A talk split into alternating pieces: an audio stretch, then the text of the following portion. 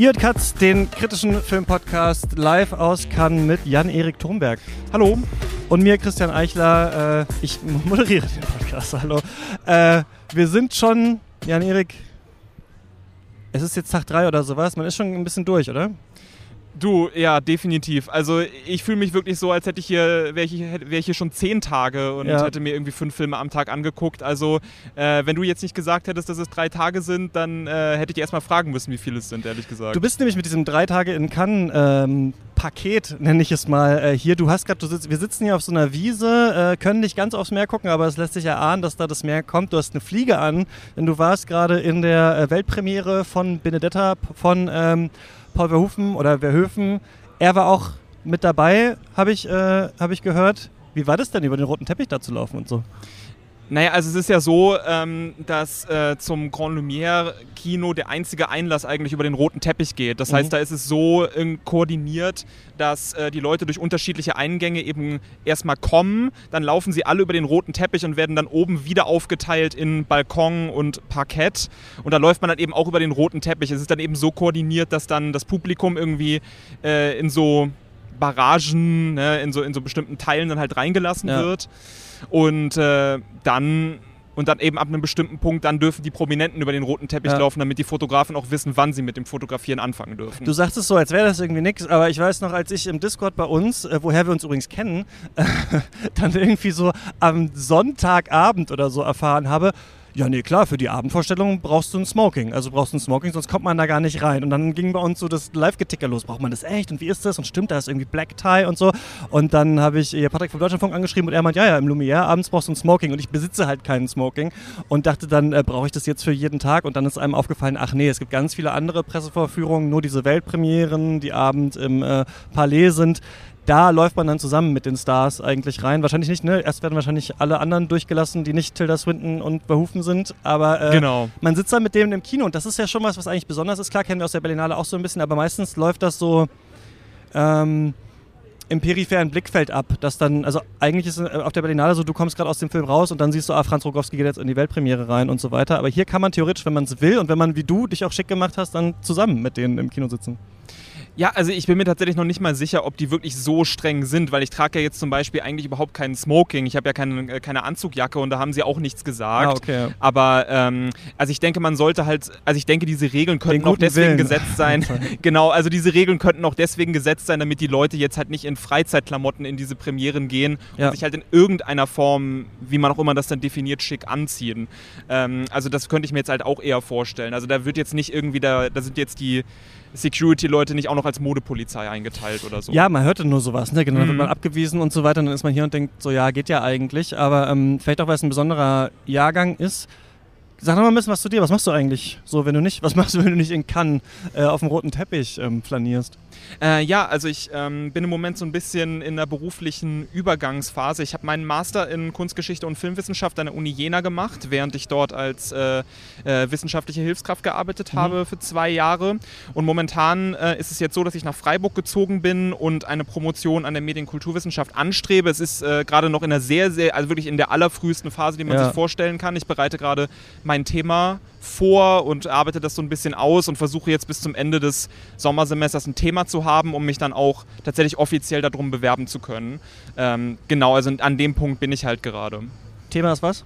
Äh, das Thema ist ähm, äh, Unterhaltungskino der 90er Jahre. Äh, spezifisch, äh, also da geht, dreht es sich dann zum Beispiel, da soll es sich in meiner Arbeit um Filme wie Lawnmower Man drehen zum Beispiel äh, oder vielleicht dann am bekanntesten so Filme wie Dragonheart oder sowas. Also es geht halt um frühes CGI mhm. Äh, und die Bildstrategien, die dort drin zu erkennen sind. Möglicherweise werde ich mich dann auch damit beschäftigen, inwiefern modernistische Kunstvorstellungen mit diesen Bildstrategien verbunden sind.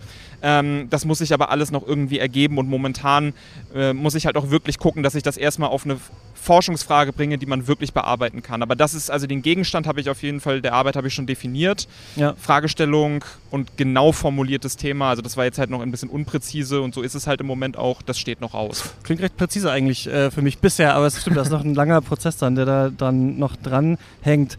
Äh, ich wollte mal, bevor wir zu Filmen kommen, ein paar Sachen sagen. Erstmal, wenn ihr da draußen solche Festivalberichterstattungen noch mehr von uns wollt, also was heißt noch mehr, wir können jetzt nicht noch auf acht weitere Festivals im Jahr fahren, aber die, die wir jetzt schon haben, also vielleicht Cannes, äh, Venedig, Berlinale und sowas, könnt ihr euch gerne überlegen, ob ihr den Podcast unterstützen wollt. Äh, Gibt es alle Infos auf steadyhq.com slash cuts.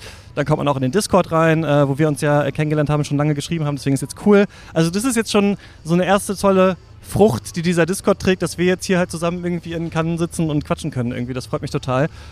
Dazu kann ich noch sagen, ich war beim Deutschlandfunk Kultur eingeladen, um über Community Building in Podcasts zu reden. Der Podcast von denen heißt Über Podcast. Die Folge ist auch schon draußen, kann man auch hören.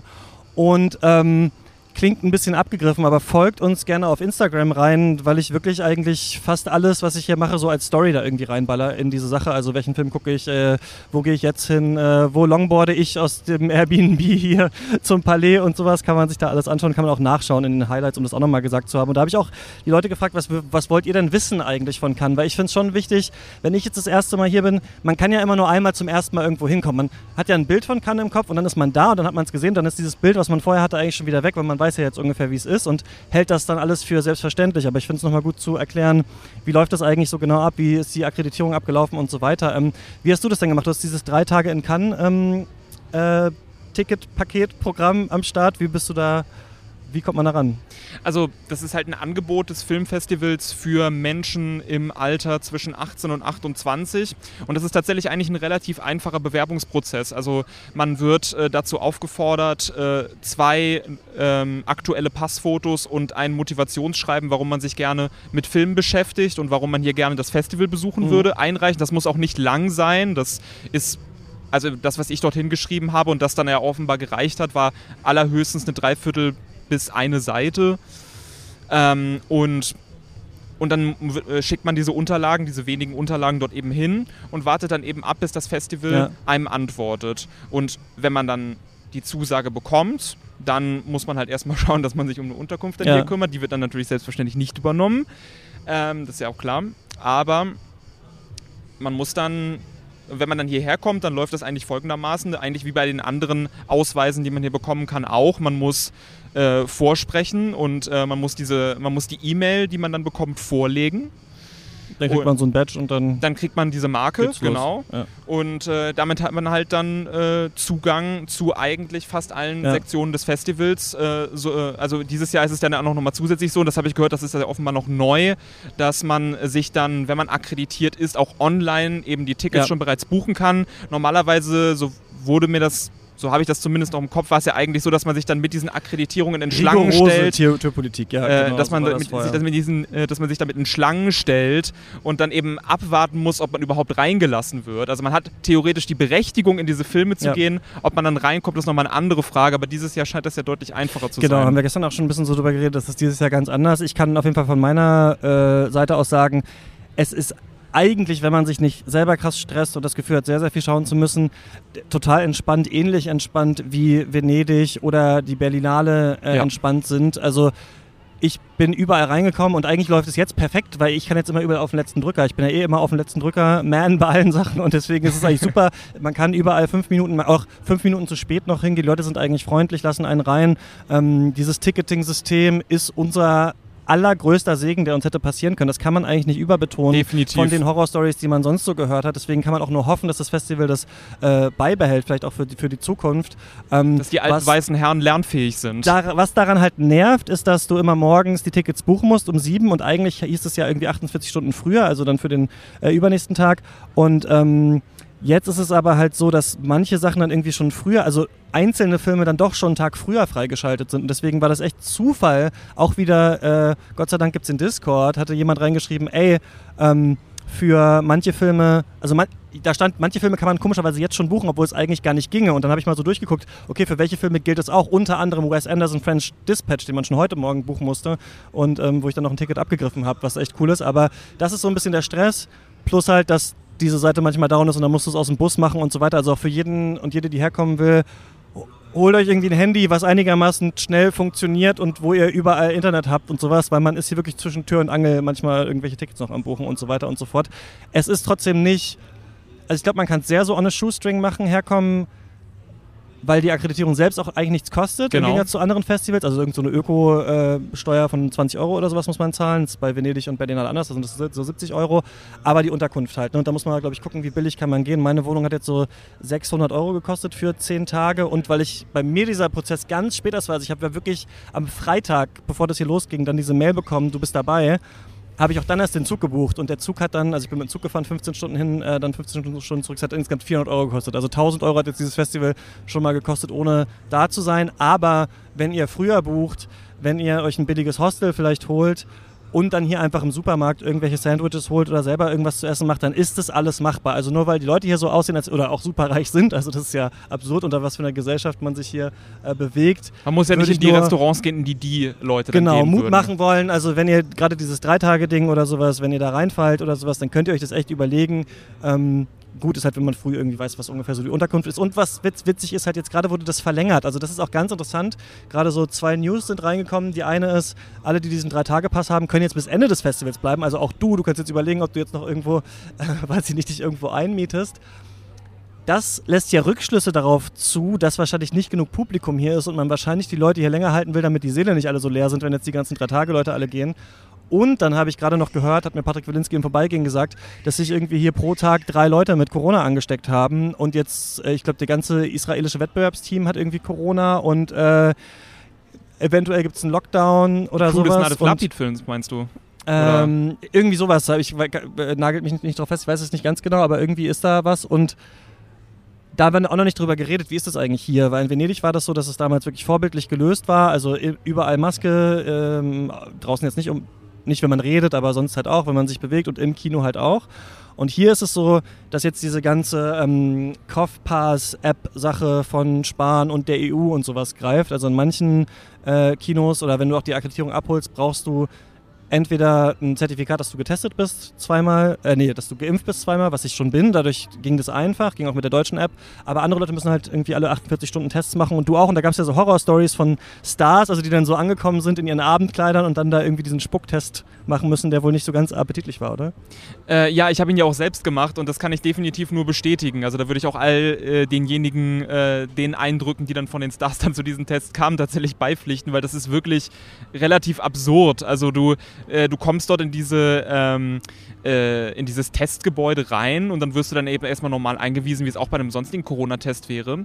Aber dann bekommst du eben so ein Röhrchen mit so einem etwas vergrößerten Eingang dann oben in die Hand gedrückt und musst dann in so eine Kabine gehen und wirklich dort also zumindest hat es bei mir so lange gedauert, wirklich 10 bis 15 Minuten ähm, dir wiederholt die Spucke im Mund zusammenlaufen lassen und sie dann möglichst präzise auch noch, damit möglichst viel runterläuft, in dieses Röhrchen reinlaufen äh, lassen. Ja. Also das ist wirklich komplett absurd, dass das hier äh, offenbar die hauptsächliche Art und Weise ist, wie getestet wird. Ja. Ähm, und da musst, und da musst du halt auch noch drauf achten und deswegen dauert das auch so lange, dass du ein Mindestmaß an Spucke erreichst. Das heißt, du musst das wirklich, ja, also neun bis zehn Mal mindestens Ja. wiederholen. Okay. Äh, dass du 30 Sekunden da rumstehst und dir die Spucke im Mund zusammenlaufen lässt. Äh, Völlig absurd aus meiner Sicht. Ja, äh, und das Interessante daran ist eben auch, dass äh, nur die EU Impfgeschichte wirklich akzeptiert wurde, so wie die jetzt funktioniert, also mit App und QR-Code, wenn du jetzt aus den USA bist und da zweimal geimpft bist, musst du es irgendwie trotzdem machen und so weiter. Deswegen gab es da so ein bisschen äh, Stress und man sitzt, also wenn ich es richtig verstehe, in Frankreich gibt es keine Regeln für Kinos. Die Kinos sind komplett voll.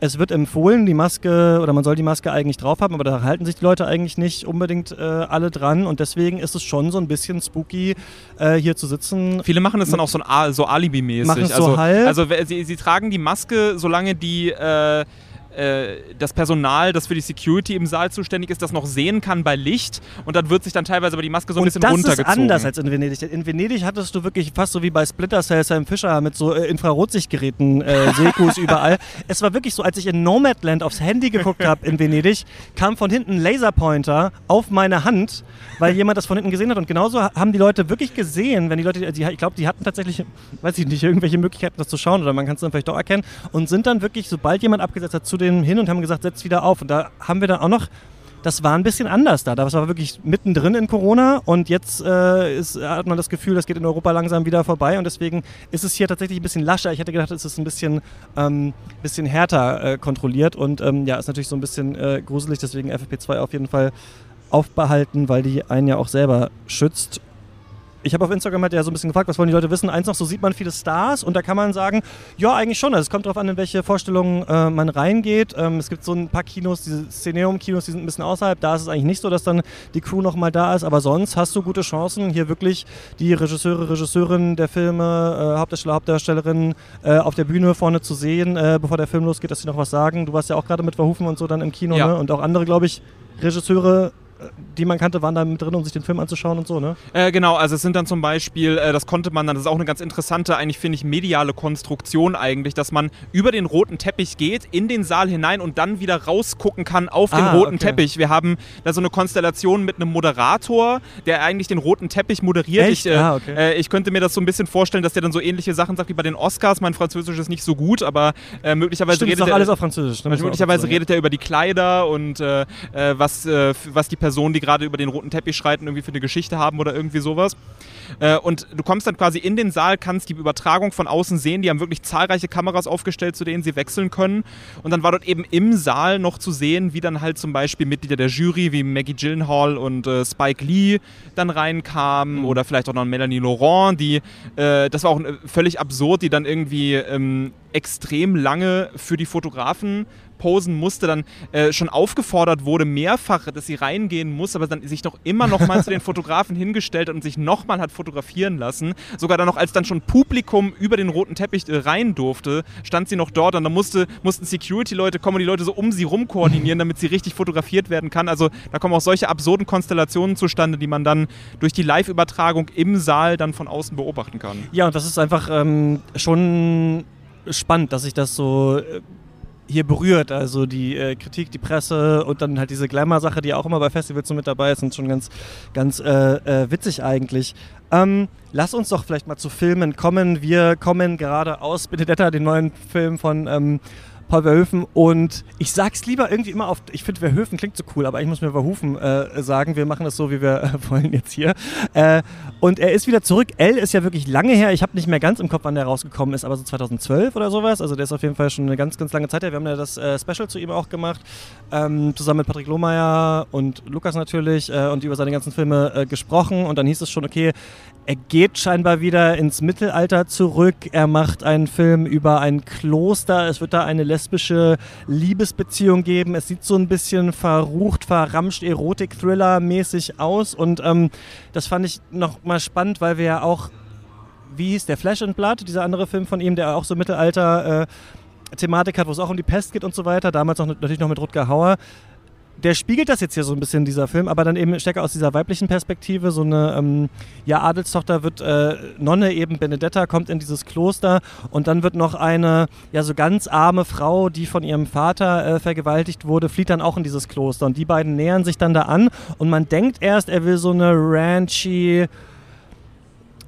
Non-Sex-Nummer inszenieren und dann geht es aber immer weiter. Dann hat sie tatsächlich Visionen von Jesus. Wir sehen Jesus, der wie, wie Aragorn eigentlich mit so einem Schwert angerannt kommt und die Schlangen in ihrem äh, Traum köpft und so weiter und der dann anfängt mit ihr zu sprechen. Sie hat äh, Visionen irgendwie von der Liebe Gottes und fängt dann an, so ein bisschen Walter White-mäßig eigentlich, diesen Konvent da zu unterwandern und sich da an die Spitze zu setzen. Und wir als Publikum fragen uns die ganze Zeit, aber ist sie, hat sie das jetzt nur gefaked oder ist es, steht sie tatsächlich irgendwie mit Gott in Kontakt? Und was mich ein bisschen überrascht hat, nach L, der ja doch sehr äh, hart war, wo Verhoeven dieses Thema der sexualisierten Gewalt nochmal versucht hat, in einer anderen Richtung zu zeigen, ist das hier dann schon sehr komödiantisch auch gewesen. Also das Kino hat bei uns wirklich gejohlt in vielen Es Szenen. kamen und war Reaktionen aus dem Publikum, das ist man gerade in diesem Saal nicht gewohnt ja, bei so diesem Slaps. Festival. Also es war wirklich, also weil man, also Wölfen ist jetzt wirklich nicht der Regisseur, dem ich zutraue, so eine einfühlsame lesbische Liebesgeschichte zu erzählen. Und das kann er auch nicht so richtig, würde ich sagen. Aber Nein. was ich ganz interessant finde an diesem Film, er versucht es aber auch gar nicht. Das ist schon alles sehr male gazy, aber es hat auch sowas Exploitatives, sowas Überdrehtes. Und er ist ja so ein großer, äh, ne, er hat doch dieses Buch auch über Jesus geschrieben und so weiter, den echten Jesus. Also er ist ja wirklich daran interessiert. Aber ich finde, um dich jetzt mal reden zu lassen, er, dass er hier auf so eine ganz schöne Art zu diesem Pulp eigentlich wieder zurückfindet und zu diesem Überdrehten und dieses Trashige mit drin hat, aber dann doch, je länger der Film dauert, immer mehr interessante Gedanken eigentlich hat, das, was mich dann verwundert hat und eigentlich ganz, ganz, ähm, äh, vielleicht nicht überschwänglich begeistert, aber so interessiert zurückgelassen hatten, wo ich dachte, ja, das kann man hier echt so im Wettbewerb zeigen, das war wirklich mal was anderes, ja. Definitiv, äh, das, da würde ich mich definitiv anschließen. Also das ist äh, eine total interessante Erfahrung gewesen, diese Art von Kino, die sich sehr stark unterscheidet von den anderen Filmen, die hier auch scheinbar im Wettbewerb laufen. Also ähm, also gerade von der Art und Weise, wie hier das Publikum angesprochen wird, mit sehr, sehr direkten Affekten. Also das ist, äh, und dann auch eben darauf reagiert. Also das ist eine vollkommen andersartige Erfahrung im Vergleich zu den anderen Erfahrungen, die man hier mit Publikum machen kann. Ähm, selbst bei so einem Film wie Annette ist ja beim, ins mhm. Publikum nicht wirklich Schwung gekommen. Ja. Ähm, und das ist aber hier tatsächlich der Fall gewesen. Und ich glaube, das liegt auch aus meiner Sicht daran, dass ähm, Verhoeven hier eigentlich vielleicht noch zusammengenommen mit Showgirls und ähm, äh, türkische Früchte, wieder einen Film gemacht hat, der, der wirklich mit einer enormen Dichte an Provokationen funktioniert, an Szenen, die wirklich für das Setpiece eingebaut werden. Also wir mhm. haben hier ja sogar eine äh, Aufeinanderfolge von Albtraumsequenzen oder mhm. Traumsequenzen, die wirklich als reine Attraktionen, als Szenen, die vollkommen für sich stehen, ja. äh, funktionieren. Also da haben wir, ähm, ich weiß jetzt gar nicht, wie viel ich da irgendwie vorwegnehmen dürfte in diesem Zusammenhang.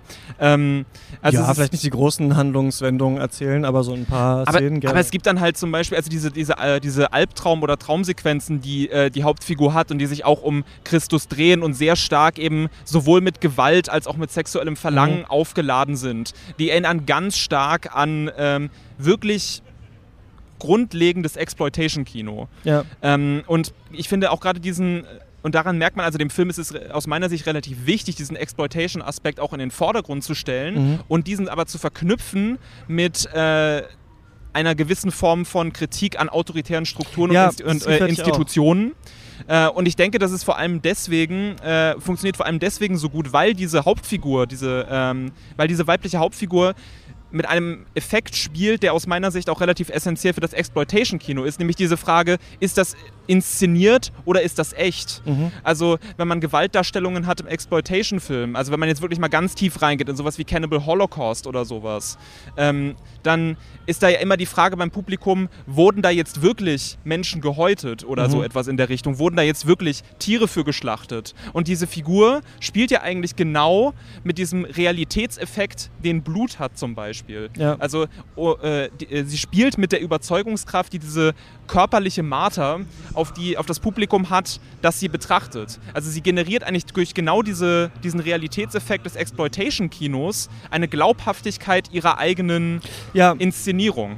Das Wenn quasi, genau, sie, sie kann ist. in den Rängen, äh, genau, weil dann äh, immer dann noch so die Frage ist, so, äh, steht sie wirklich mit ihm in Kontakt, wurde sie wirklich von ihm äh, im Traum oder in der Vision heimgesucht, später auch, als sie die Stigmata dann an den äh, Handflächen hat und so weiter, so ist, hat sie sich das selber zugefügt oder kam das tatsächlich von Gott, spricht Gott durch sie? Und stimmt, man kann es tatsächlich so lesen, dass was vielleicht im Kino gemacht wurde, um besonders äh, spannend zu sein oder Leute den Kopf zu stoßen, dass sie das benutzt, um halt in diesen Strukturen aufzusteigen. Ich finde aber auch, dass hier so ein bisschen die Frage drin ist, also dass Paul Verhoeven uns so ein bisschen fragt, okay, ihr findet das jetzt vielleicht exploitativ, was ihr seht und ihr findet vielleicht, dass mein Blick ein bisschen übertrieben ist auf diese Beziehung. Aber wie war denn der Blick der Männer damals, also die das wirklich kontrolliert haben? Wer sind denn quasi die, eigenen, die eigentlichen Feinde? Ist es jetzt quasi so ein exploitativer Film, den man macht, oder sind es die patriarchalen Strukturen, die tatsächlich da waren? Das fand ich eigentlich ganz schön, wie das so dargestellt wird. Das ist wieder diese typische Gratwanderung, die seine ja, Filme häufig auszeichnen. Fand ne? ich zwischen tatsächlich Exploitation sein und über Exploitation, ähm, ja, also über Exploitation reflektieren. Und ich finde, hier, hier waren auch wieder so ein paar, also er konnte da nicht umhin, dass eine Frau, die scheinbar gerade von mehreren Männern vergewaltigt wurde, dann in der nächsten Szene auf einmal so eine sexuelle äh, Lust dann wieder verspürt und sowas. Ich weiß nicht, da muss er immer irgendwie dieses Thema so ein bisschen drin haben. Aber davon abgesehen fand ich aber, dass ihm hier diese vielen starken und inter äh, äh, untereinander auch so im Clinch liegenden Frauencharaktere eigentlich ganz gut zu Gesicht stehen mal in einem Film. Also wo es sonst normalerweise ja oft aus der männlichen Sicht bei Showgirls vielleicht auch nochmal wieder ein bisschen anders. Aber ähm, ich fand das ganz witzig. Ich weiß nicht, ob ich den. Also, wir haben da kurz im Vorgespräch drüber geredet. Es ist ganz schwer, jetzt schon nach dem direkten Eindruck so ein Fazit äh, zu ziehen, weil der, glaube ich, wirklich noch ein bisschen nachhallen muss und man noch ein bisschen überlegen muss, wie verknüpft man die verschiedenen Punkte.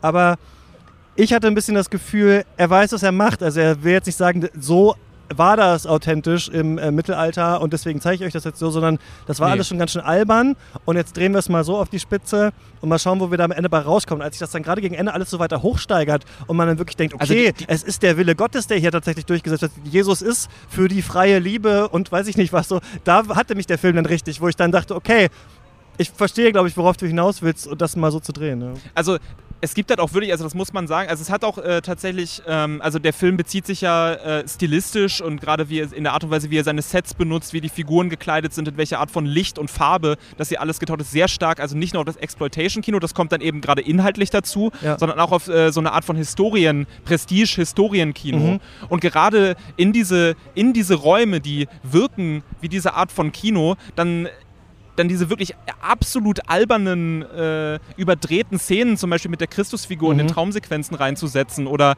äh, wirklich die Figuren teilweise zu extrem pathetischen Gesten, äh, überhöhenden Gesten ausholen zu lassen. Das ist äh, tatsächlich eine sehr, sehr interessante Filmerfahrung, wie ich finde. Fand ich auch. Der wird uns noch ein bisschen äh, im, im Kopf bleiben, wahrscheinlich. Wir haben. Ähm, was ich noch Ja. äh, vielleicht noch einwenden könnte zu dem Film, also was ich dann auch noch interessant finde, ist, dass es ja auch im Exploitation-Kino bereits eine Tradition ist, ähm, sich sehr stark an religiösen Institutionen abzuarbeiten.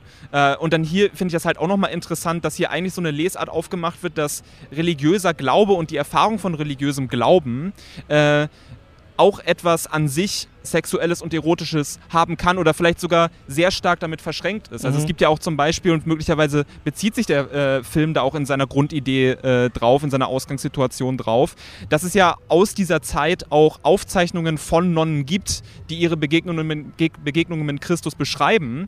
Und das sind auch Beschreibungen, die durchaus erotisch gefärbt sind. Also Mhm. mit, sehr, mit einer sehr starken Körperlichkeit wird dort die Konfrontation mit Christus beschrieben. Und ich denke, das ist ja auch eigentlich etwas, finde ich, relativ interessantes, dass hier eigentlich zwei Dinge, die das Wehrhofen hier eigentlich zwei Dinge zusammendenkt, die sonst eben als, Gegen, als Gegensätze betrachtet werden. Also einmal die explizite Sexualität und äh, der religiöse Glaube. Und er führt das hier ein, er verschränkt das hier eigentlich zusammen als etwas, was möglicherweise sogar nicht nur nebeneinander existieren kann, sondern was eigentlich sogar sich gegen, gegenseitig gut ergänzt.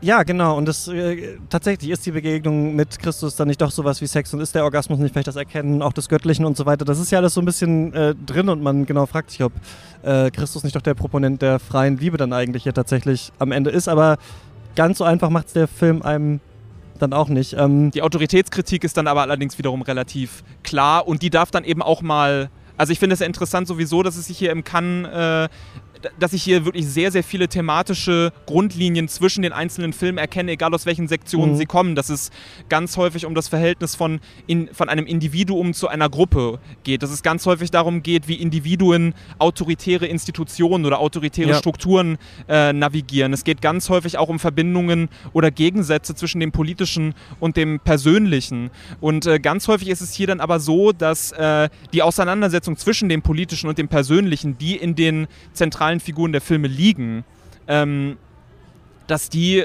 eigentlich dann immer häufig zugunsten des Persönlichen, der Vereinzelung einer Figur ausgehandelt werden. Und ohne zu viel zu verraten, hier haben wir tatsächlich mal eine Konstellation, wo sich zum Schluss eigentlich gegen das Persönliche Mhm. und für das Politische entschieden wird. Ja, fand ich auch auf jeden Fall interessant. Und dann selbst am Ende, genau, äh, gibt es da noch ein paar Drehungen. Also man weiß, also wenn man denkt, man weiß jetzt, worauf es hinausläuft und was passiert, hat er doch noch ein paar äh, Twists dann da drin. Wird, glaube ich, noch zu diskutieren sein länger über diesen Film in den nächsten Tagen. Ich fand interessant, mal vielleicht was ganz anderes. Ich habe vorhin aber musste dann halt eben zugunsten von Verhoeven da wieder raus, äh, Cow gesehen von Andrea Arnold, die ja einen Film hier gemacht hat, der quasi eine ja, Dokumentation ist über das Leben zweier Kühe, die Mutter und äh, die Tochter. Und äh, wir sehen quasi, der Film beginnt mit einer Geburt und wir sehen dann eben, wie diese beiden Kühe verfolgt werden durch dieses ähm, ja, System der industriellen äh, Fleischproduktion oder Milchproduktion. Und ähm, wir haben ja auf der Berlinale letztes Jahr diesen Film Gunda gesehen, der auch versucht hat, so Schweine und Kühe und Hühner in so einem ganz anderen Licht nochmal zu zeigen. Schwarz-Weiß mit äh, orchestralem Soundtrack und die richtig so überhöhen sollte und uns quasi zeigen sollte, eher in so starren Slow-Cinema, vielleicht Kameraansichten, ähm, zumindest am Anfang des Films. Wie verhalten die sich eigentlich zueinander? Welche Emotionen zeigen die? Und das ist ja natürlich immer diese Frage bei diesen Filmen, die uns so den Tieren so nahe bringen sollen. Sehen wir uns da auch nicht äh, selbst vielleicht drin. Und dann dachte ich so, als ich gehört habe, okay, Andrea Arnold macht jetzt so einen Film über scheinbar nur eine Kuh, aber nächsten zwei.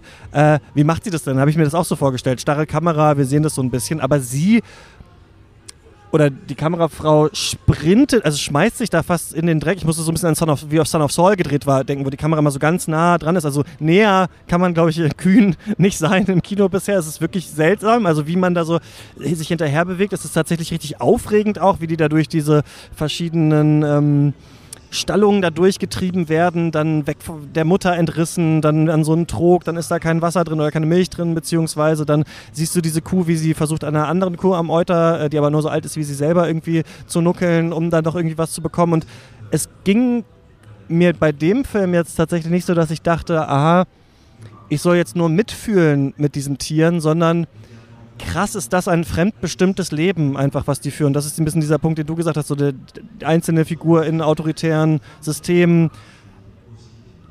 Was das, also damit wir dann am Ende Milch trinken können, Fleisch essen können, wieder so ein Individuum einfach nur die ganze Zeit durchgetrieben wird. Also du siehst dann diese, diese Kuh und auf einmal kommt dann jemand und ähm, brennt dann oben so mit so einer, mit so einer Pistole, so ein bisschen Bolzenschneider-mäßig, aber nicht zum Töten, sondern diese Hörner so raus, damit die nicht wachsen. Und das ist so brutal, irgendwie das zu sehen. Und ich fand diesen äh, Ansatz deswegen ganz interessant. Ich tippe, ich weiß mal, wie es ausgeht. Ich habe gerade noch jemanden gefragt auf, aus dem Gang.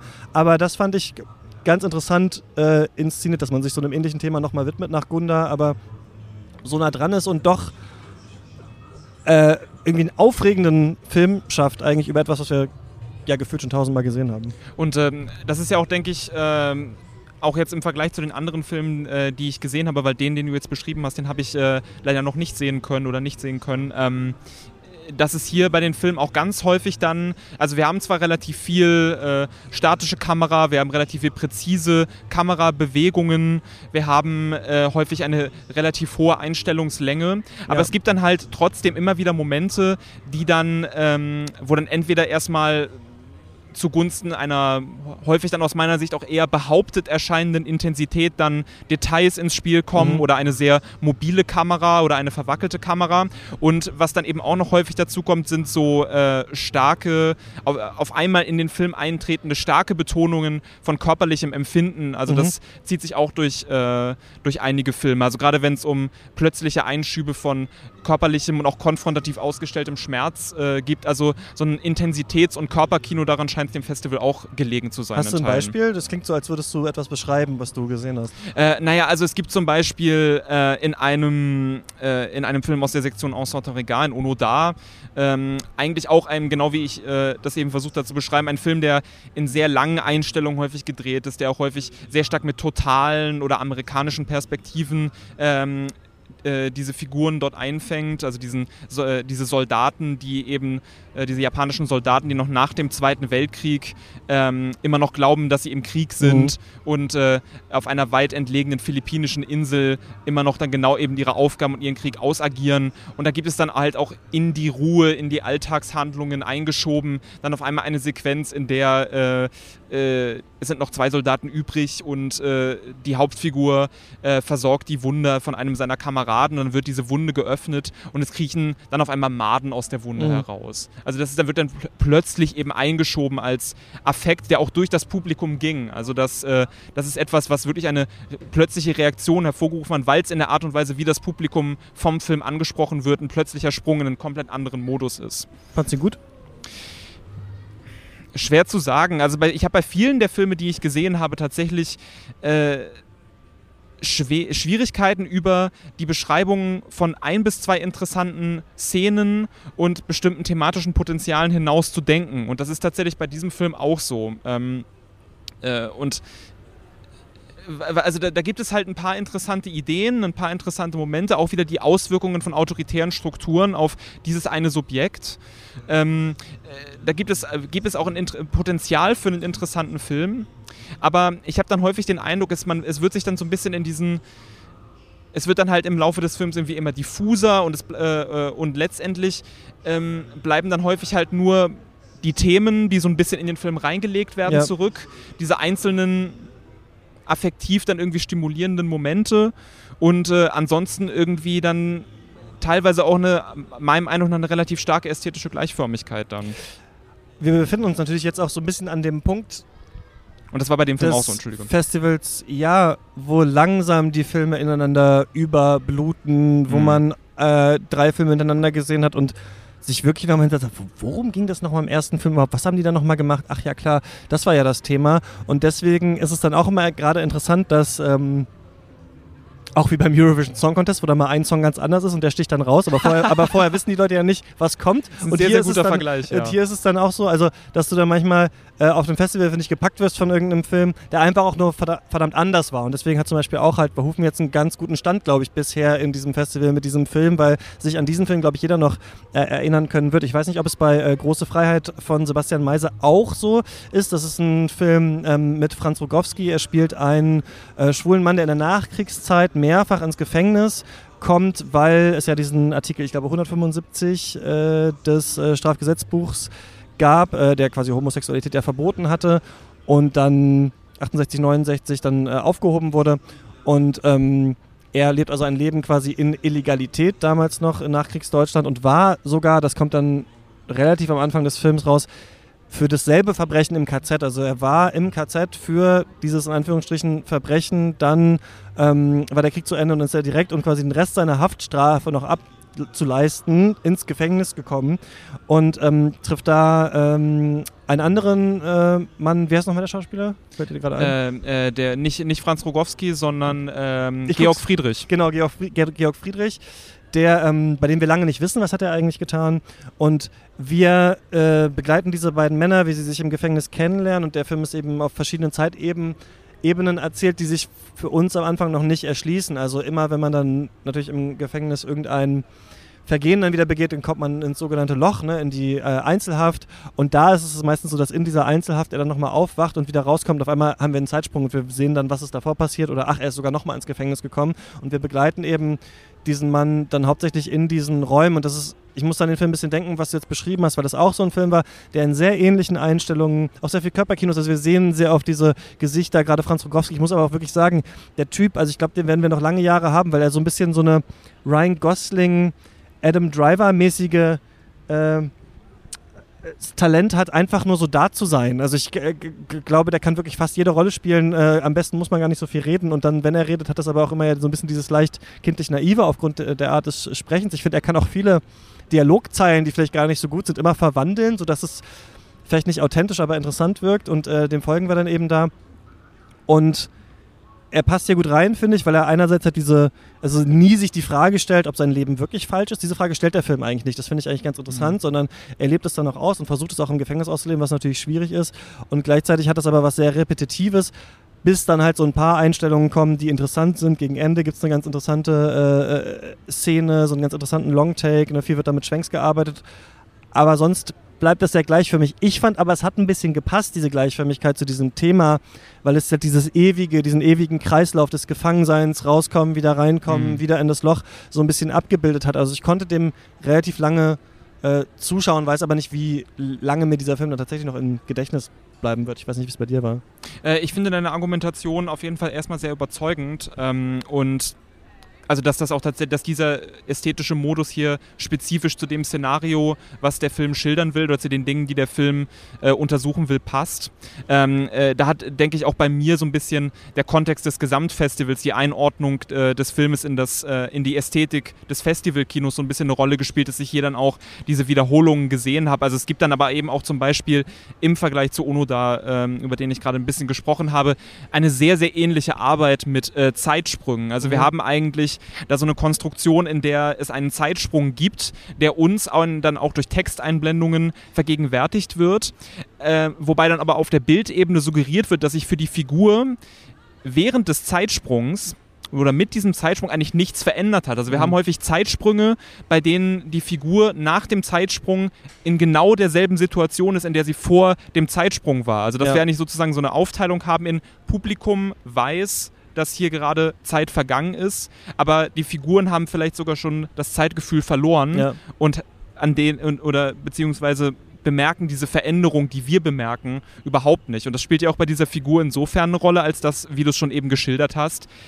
sich für ihn mit dem Übergang von einem Regime zum anderen Ja. nichts an seiner sowohl konkreten als auch gesellschaftlichen Gefangenschaft mhm. ähm, Begrenzung auf bestimmte Räume ändert. Und dann ist eben die Frage, wenn dann sich doch was ändert, was macht es dann aber mit dem Geist einer Person, die sich so stark daran gewöhnt hat? Also ich musste bei dem Film, ohne dass das jetzt in dem Film passiert, aber ich musste daran denken, dass ähm, ich bin in der DDR geboren und meine ähm, Mutter hatte mir auch mal erzählt, dass sie so einen Freund hatten und der ist dann ins Gefängnis gekommen äh, weil er versucht hat zu fliehen. Und als dann die Mauer geöffnet wurde, hat er sich erhängt, weil er das nicht verstehen konnte, wie das jetzt erlaubt sein kann. Also das, wofür er so lange gelitten hat. Und es ist ja immer noch so, dass diese auch Zahlungen an ähm, Homosexuelle, die mittlerweile ja sehr alt sind und unter diesem Gesetz gelitten haben und so weiter, auch immer noch alle nicht so richtig angelaufen sind und so weiter. Aber äh, das fand ich eigentlich so ganz interessant, diese Frage. Und wenn du aber schon so lange, wenn du schon so lange darunter gelitten hast, dass du diese Rolle, also dass du nicht du hast nicht akzeptiert, dass das ein Verbrechen ist, aber du hast diese Rolle jetzt akzeptiert, Gefangener zu sein, aufgrund dessen, was passiert dann, wenn du nicht mehr gefangen sein musst, aber schon so identifiziert bist mit dieser Existenz eigentlich. Und da, klar, findet der Film dann irgendwie so eine, einen Ausweg am Ende oder einen Kommentar und da muss man dann drüber nachdenken. Aber ich fand's. Mir geht es öfter mal so mit diesen Rogowski-Filmen, dass ich dann immer so denke, er ist super und an sich auch, also auch in den Gängen war ein bisschen so, bei Transit hatte ich auch manchmal das Gefühl, dass es gut, der hat sehr viele Fürsprecher natürlich, der Film, aber ich mochte den auch sehr gerne. Dass ich immer manchmal denke, ach, das hat, irgendwas hat noch gefehlt. Das war jetzt hier auch so ein bisschen so, aber ich fand ihn trotzdem irgendwie ganz, weil dieses Thema ähm, Homosexualität im Gefängnis und ähm, Männer zusammen im Gefängnis, das ist ja was, was es auch oft in Filmen gibt. Und ich fand, hier war es so zärtlich und einfühlsam erzählt und ich fand, das stand dem irgendwie so ganz gut zu Gesicht. Ich fällt, mir fällt gerade auf, dass das auch ein Punkt war, den die im Critic.de Podcast äh, angesprochen haben. Den will ich hier nochmal kurz empfehlen. Die Leute von Critic äh, oder Kritik.de sind ja auch hier äh, in Cannes und machen auch einen täglichen äh, Podcast und das ist sehr, sehr empfehlenswert, da Tilt Kadritze und den anderen äh, zuzuhören. Äh, was man vielleicht noch ähm, sagen könnte, also was vielleicht äh, den Festival, den Festivalfilmen die wir hier jetzt bislang gesehen haben, die eben häufig von dieser Art von Gefangenschaft von Individuen in Unterdrückungsstrukturen jedweder Art äh, erzählen. Interessanterweise geht es halt relativ selten tatsächlich um ökonomische Unterdrückungsstrukturen, mhm. sondern eher um patriarchale Unterdrückungsstrukturen oder sexuelle Unterdrückungsstrukturen.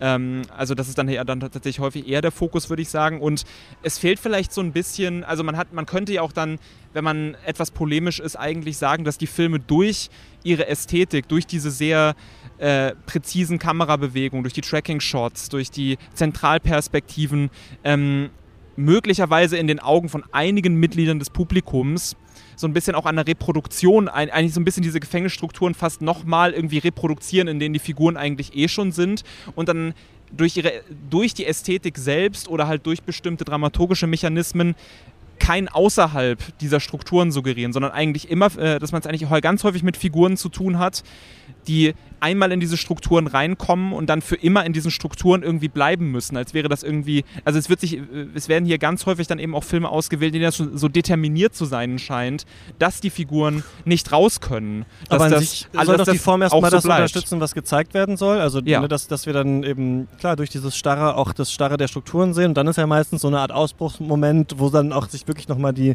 filmischen Mittel ändern und uns dann gefragt werden soll, ändert sich jetzt eigentlich wirklich? Was wäre das potenzielle außerhalb? Wäre ja, ja so genau. etwa so eine Frage, die ähm, aus meiner Sicht die Filme, die hier ähm, relativ groß dann gezeigt werden, in den größeren Sektionen eben nicht so interessiert.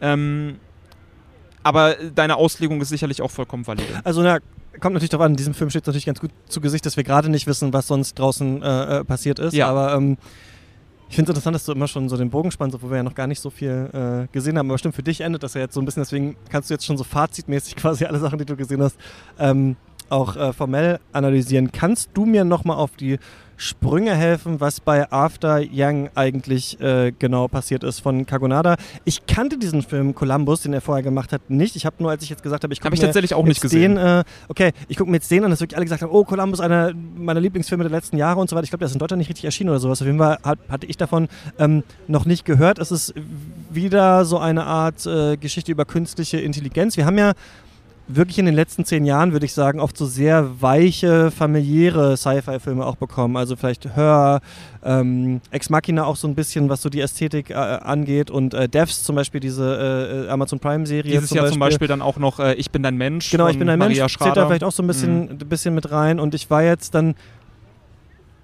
sehr überrascht davon, wie dieser Film erzählt ist, was er für ästhetische Entscheidungen trifft und Mhm. äh, wie emotional bis verkitscht er ist, aber es hat mich trotzdem auch fasziniert. Also vielleicht kannst du, kannst du mal auf die Sprünge helfen, worum es da eigentlich ging. Ich weiß nicht, ob du es noch zusammenbekommst.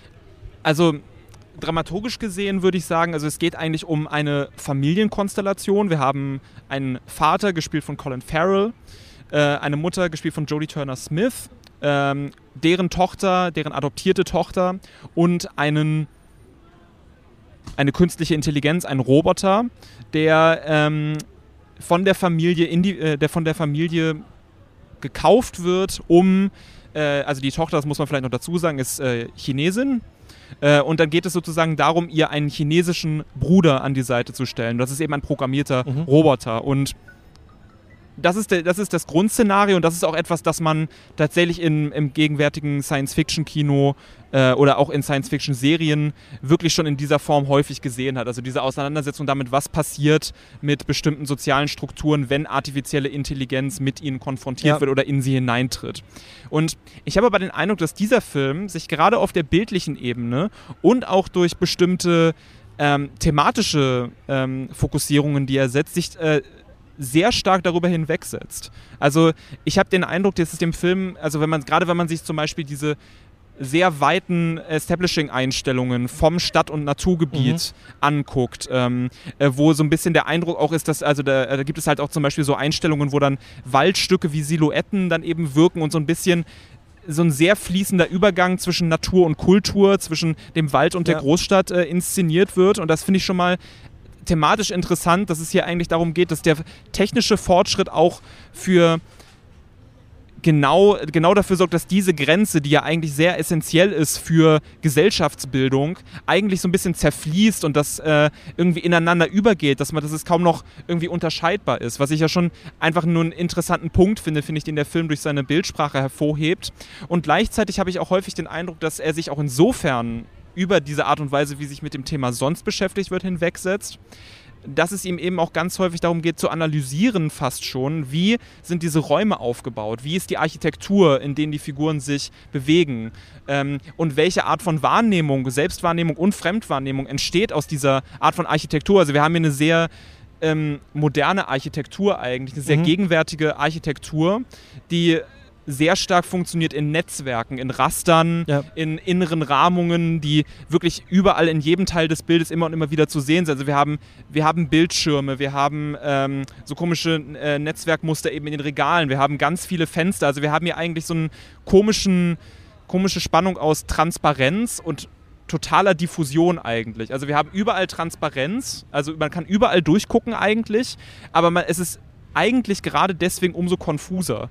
Also wo, wo man, wo, wo soll man in dem Moment, in, bei, bei Einstellungen, wo man dann Colin Farrell durchs Haus laufen sieht oder so, wo soll man da überhaupt hinschauen? Und ich finde, das ist eine interessant, einfach ein interessantes Ergebnis dann, mit dem man dann aus dem Film Ich fand es rausbekommt. nämlich auch interessant, weil du hast vorhin angesprochen, dass die ökonomische Frage oft nicht so im Vordergrund steht bei den Sachen, die du gesehen hast. Und witzigerweise wird uns hier irgendwann mal gesagt, dass die Familie so ein bisschen Geldsorgen hat oder nicht so viel Geld, um jetzt so einen richtigen Roboter nochmal zu kaufen. Deswegen hat man ihn Gebrauch gekauft und gleichzeitig sieht es aus, wie man sich vorstellt, dass äh, Steve Jobs vielleicht auch so gewohnt hätte oder sowas. Ja, also es sieht Ja. aus, als wären wir wirklich bei den absoluten Ultrareichen. Der Vater hat einen Teeladen, äh, Colin Farrell, und kocht dann immer so langsam diesen Tee. Wir haben da fast so eine Influencer-Ästhetik. ähm, alles ganz weich. Die Leute diskutieren äh, sehr gewaltfrei eigentlich. Also die reden ganz ruhig miteinander. Es ist fast so ein Säuseln. Es wird sich immer wieder erklärt, da könntest du nicht noch, ja, aber ich muss ja natürlich auch das machen, aber ich verstehe dich natürlich auch. Also man hat so ein bisschen das Gefühl, okay, scheinbar sind hier Geldsorgen und scheinbar ist hier doch irgendeine Art von Prekariat angelegt, aber eigentlich ist doch irgendwie trotzdem alles da. Und ich finde, so geht es einem manchmal selber auch, wo man in so einer Zeit ist, wo man auf Amazon sich halt irgendwie, weiß ich nicht, eine neue Couch bestellen kann für 200 Euro oder sowas. Mhm. Man kann sich ja so pseudo-schön mittlerweile einrichten, manchmal mit auch wenig Geld und äh, merkt dann aber gar nicht, an was für einer gesellschaftlichen Stelle man eigentlich steht. Und das, was ich irgendwie ganz spannend fand an dem Film war, dass normalerweise würden wir jetzt sagen, also es geht übrigens darum, dass dieser Yang, dieser äh, Roboter, dann ausfällt auf einmal in einer ganz Ja. coolen Tanzsequenz, wo die so online gegen andere äh, Familien so ein Dance-Battle machen. Die Vorspannsequenz, ja, sehr die schön. Vorspannsequenz, sehr schön. Gerade weil der Film so ruhig ist und diese Reaktion halt so ein krasses, äh, diese, diese ähm, Szene so ein krasses Dance-Battle ist. Er fällt aus und bricht deswegen aus dieser Familie weg, aus diesem Leben. Das bedeutet, dieses Kind hat einerseits seine Betreuerfigur nicht mehr so richtig, weil die Eltern arbeiten müssen gleichzeitig. Und das ist eigentlich interessant. Du hast gesagt, wir haben das schon öfter gesehen, dass so eine KI in so eine Familie kommt. Was hier aber zusammenkommt, ist einerseits die Idee, dass sich reiche Eltern jemanden holen, der dem Kind Chinesisch äh, beibringt, weil China äh, auch in dieser Welt halt schon stärker aus dem Vormarsch ist. Wir sehen das so ein bisschen auch an den Klamotten, die die Leute anhaben und sowas, dass definitiv. irgendwie Mhm. dieser kulturelle Einfluss stärker ist. Aber auch so eine Art von Heritage und Identity kommt da mit rein. Also er soll dem Mädchen auch erklären, dass obwohl sie von einem weißen Mann und einer schwarzen Frau aufgezogen ist, sie trotzdem ihre chinesische Identität hat und auch ähm, deswegen die Sprache lernen sollte und so weiter und so fort. Und der bricht dann weg aus dieser äh, Familienkonstellation. Dann geht es um die Frage, kann er repariert werden? Das ist, da hat, hat der Film ja kurz sowas wie einen richtigen Plot. Also, wo sind die Teile? Gibt es eine Verschwörung der, der Regierung? Äh, werden wir irgendwie kontrolliert? Da ist so ein Memory-Chip in ihm drin. Wie können wir den auslesen? Dann wird es übrigens, finde ich, so ein bisschen der Instagram-Story-Film. Also, weil wir dann, ohne zu viel zu verraten, aber wir sehen So, dann ja. quasi, Mhm. Ich verstehe, was du meinst. wie er, also wie sich diese Maschine erinnert hatte, quasi an immer fünf Sekunden aus jedem Tag. Und das ist ja so wie quasi Instagram Stories sind 15 Sekunden, aber äh, äh, auch so.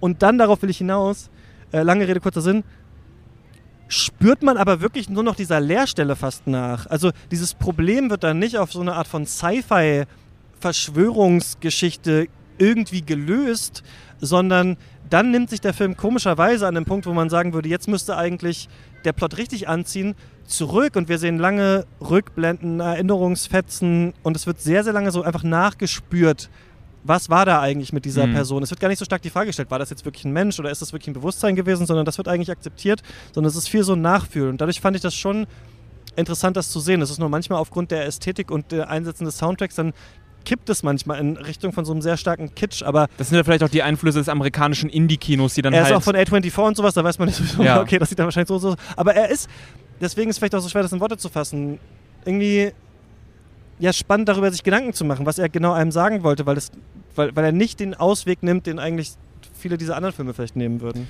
Ja, also, also für mich haben sich da eben so drei Ebenen eigentlich ergeben, äh, um die sich der Film irgendwie so ein bisschen dreht. Also was ich eben schon so ein bisschen beschrieben habe, eben, also diese äh, Untersuchung von Raumkonstruktionen, diese architektonischen Analysen, also sowohl Man Stadt- sieht auch das Außen ganz oft nicht, wenn die im Auto fahren oder Ja. sowas, sieht man wirklich nur so, ein, dass sie in so einem Tunnel scheinbar sind und äh, genau, es ist Genau, sowas und- ganz wie so eine Decke, die sich Ja. hier reinlegt. Also äh, wir haben halt äh, ganz häufig, habe ich schon beschrieben, so Establishing-Shot-Totalen, die eben diese große Landschaft eben zeigen und wie die architektonisch dann eben aber auch äh, aufgebaut ist. Wir haben ganz häufig Totalen, äh, wenn sich die Figuren durch das Haus bewegen, um, wo wir dann von verschiedensten Perspektiven eben diese ja fast hypermediale, hyper, hypertransparente Architektur eben an, eigentlich analysiert bekommen, wo wir uns wirklich umgucken können, was sind die Einzelelemente.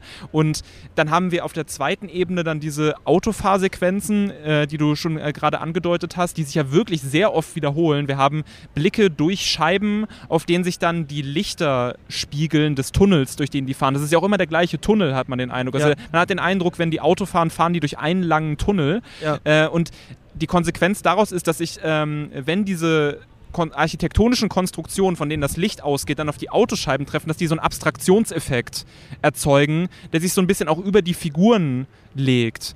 Ähm, und dass man dann eben auch wieder angeregt wird, darüber nachzudenken, Abstraktion ähm, ist eine Grundbedingung von deren Wahrnehmung.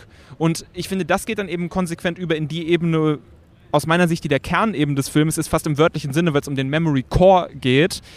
Die Erinnerung ist hier tatsächlich eigentlich auch der Kern aus meiner Sicht der Auseinandersetzung des Films. Also es geht hier eigentlich darum, wie technischer Fortschritt Erinnerungsstrukturen verändert. Vielleicht die Art und Weise verändert, wie sich überhaupt erinnert wird. Also der bildliche Charakter von Erinnerung wird durch diesen technischen Fortschritt erstmal ganz stark erhöht dass sich sehr stark vor allem in Bildern erinnert wird, auch in bewegten Bildern. Und dann haben wir ja vor allem dann noch diese, diese ganzen Szenen, in denen Colin Farrell sich dann durch den Erinnerungskatalog des Roboters blättert. Und das sind ja eigentlich immer so fünfsekündige Videos von komplett Genau, ja. insignifikanten Eindrücken. Wir haben Ja. äh, Aufnahmen von Bäumen, durch die für fünf Sekunden der Wind weht. Wir haben ähm, kurze Gesten, wo sich vielleicht so ein bisschen die, äh, dass äh, so ein bisschen so ein Lächeln ins Gesicht schleicht von der Figur. Wir haben diese Szene, in der sich die Familie nebeneinander stellt auf dem Foto und es ist nicht der Moment, wo der Auslöser gedrückt wird, sondern wo die einfach nur irgendwie nebeneinander und wie stehen. liest du ne? das? Also was, genau, Mhm. und dann haben wir, wir haben ja sogar auch so Erinnerungssequenzen, die sich dann abspielen, wo dann so manchmal die Stimme geloopt wird und wir dann dieses Gefühl haben, Es wird so brüchig. Genau, es gibt eine Geschichte von Ja. Ted, Ted Chang, ich weiß nicht mehr genau, welche aus seinen Kurzgeschichten das ist, aber da geht es auch darum, dass Leute in der Zukunft irgendwann tatsächlich die Fähigkeit haben, wirklich in ihrem Kopf sich die Videos anzuschauen von den Sachen. Und manche haben diese Fähigkeiten, andere nicht. Und ein Vater, der so einen ganz schlimmen Streit mit seiner Tochter hatte, wo er dachte, sie hat ihn krass beleidigt, hat sich das dann irgendwann mal angeguckt und gemerkt, nee, du hast die eigentlich beleidigt, also wirklich sieht, wie man sich einfach komplett falsch erinnert. Und ich fand das ganz interessant, dass das halt auch dir hier so angelegt ist, aber ich weiß eben nicht genau, ich, das würde mich jetzt so von dir interessieren, was ziehst du so als Aussage da Hm. raus, was wollte er jetzt eigentlich mit diesem Film? Uns sagen? Will er so eine Reflexion darüber anregen? Oder hat er tatsächlich einen Punkt, den er nach Hause bringen will? Wenn es einen zentralen Punkt gibt, dann liegt er eben aus meiner Sicht in diesem äh, Reflektieren über die Veränderung von Erinnerung mit technischem Fortschritt. Und ich glaube, dass der Punkt, zu dem der Film dann eigentlich irgendwann kommt, ist zu sagen, dieser technische Fortschritt lässt äh, Erinnerungen so in Fragmente zerfallen. Also Erinnerung ist nicht mehr so ein ganzheitlicher Raum, sondern eigentlich mehr irgendwie so eine Konstruktion, die wir nicht ganz durchschauen können, die dann ähm, in jede Art von Eindruck, die man irgendwann mal gesammelt hat, zufällig reingesprungen werden kann. Also wir sehen ja auch zum Beispiel nie, wie Colin Farrell irgendwie überhaupt auswählt. Ich gehe jetzt mal auf die Erinnerung Ja. rein oder sowas, sondern es scheint ja von den, von den, Kamer von den virtuellen Kameraflügen her dann vollkommen zufällig zu sein. Ähm, und man merkt irgendwie, wie Erinnerung so in Fragmente zerfällt, in Dinge, wo man sich auch fragt, warum wird sich daran irgendwie überhaupt erinnert? Und Erinnerung wird ja in dem Film ja auch sehr stark dann eben mit dem technischen Subjekt, also mit dem Roboter eben verbunden. Und ich glaube, hier ist so ein bisschen die Aussage drin, technischen, technischer Fortschritt sorgt dafür, dass Erinnerungen vor allem eigentlich immer, also dass eigentlich Eindrücke, die früher für insignifikant gehalten wurden, jetzt auf einmal signifikant wirken. Also dass es bei technischem Fortschritt immer eine Wende gibt zwischen was galt früher als signifikant und insignifikant bei Erinnerung. Also jetzt werden hier Sachen, die wir für insignifikant halten würden, auf einmal vollkommen wichtig für diese Erinnerung. Und andererseits eben diese Fragmentierung. Also dass es sehr stark in so ganz, ganz kleine äh, Momente zerfällt, die man dann eben, eben aber sich immer wieder abspielen kann und festhalten kann. Also ich glaube, diese zwei Seiten sind Also Fragmentierung und äh, so eine Art von irgendwie Zufälligkeit, die dann auf einmal reinkommt. So eine Ja. Eigendynamik. Und ich glaube, irgendwie Kakonado will so einen starken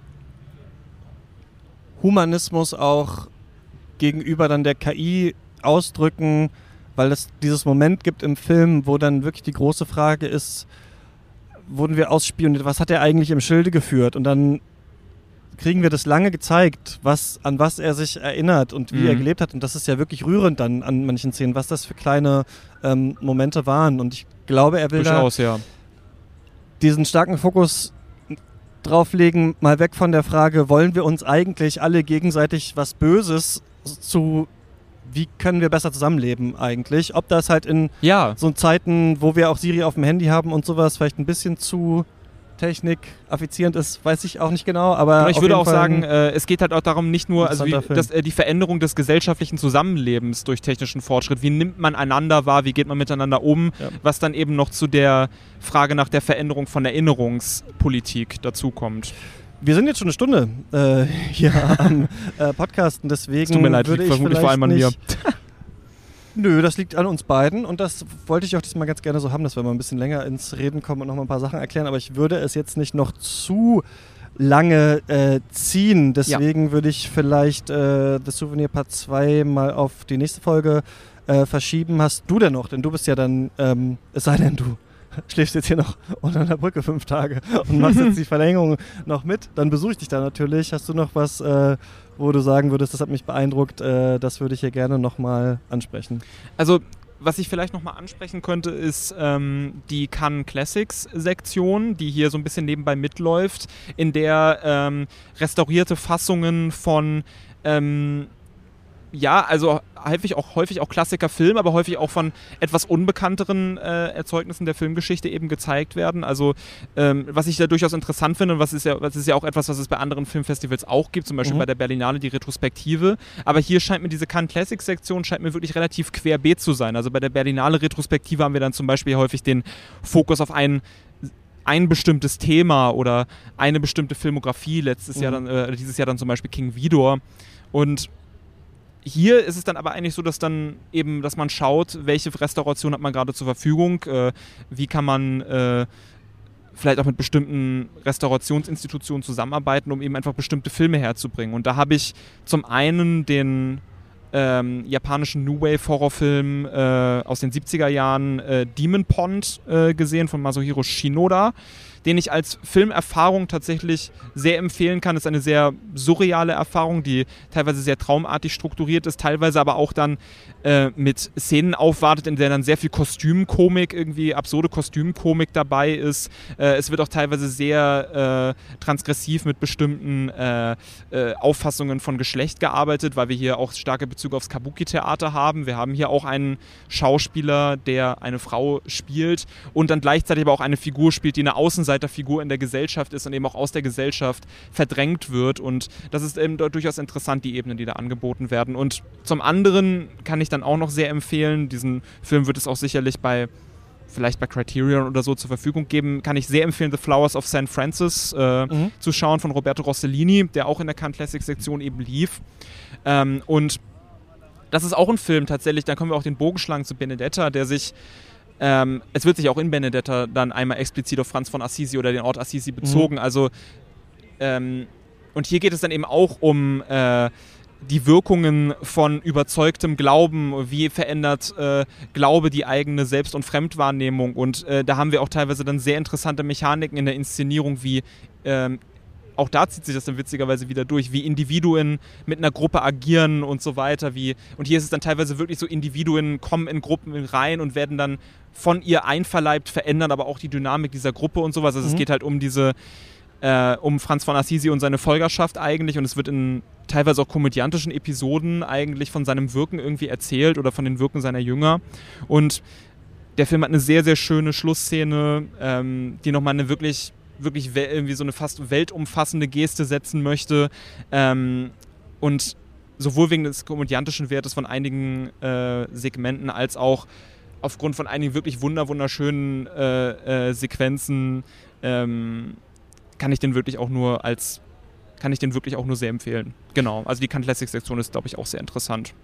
Ich habe noch äh, The Worst Person in the World von Joachim Trier heute geschaut, den ja Patrick gestern empfohlen hatte. Und er hat ihn ja so angekündigt, als da geht es um Cancel Culture und wir sollen alle äh, vegan werden und die Klimakrise ist schlimm und wie äh, hackt sich das so in unsere persönlichen Beziehungen rein, in so elf Episoden ähm, oder zwölf Episoden plus, plus Prolog und Epilog äh, begleiten wir da so eine junge Frau, so Ende 20, wird gerade 30, die unterschiedliche künstlerische Ambitionen auch hat und dann an unterschiedliche Typen so gerät. Und ich hatte so was ganz Bissiges und Heftiges erwartet. Und dann war das eigentlich aber doch eine sehr schöne, große, irgendwie Millennial Falling in and Out of Love ähm, Liebesgeschichte, Ja. die mir echt dann ganz gut gefallen ist, weil wir da wirklich in der Hauptrolle auch irgendwie die ähm, norwegische äh, Dakota Fanning eigentlich äh, so sehen. Das fand ich ganz interessant. Und ähm, das war, wenn wir oft ja so sagen, und dann hat man im Film so eine interessante äh, visuelle Einstellung. Hier wurde sehr, sehr viel mit äh,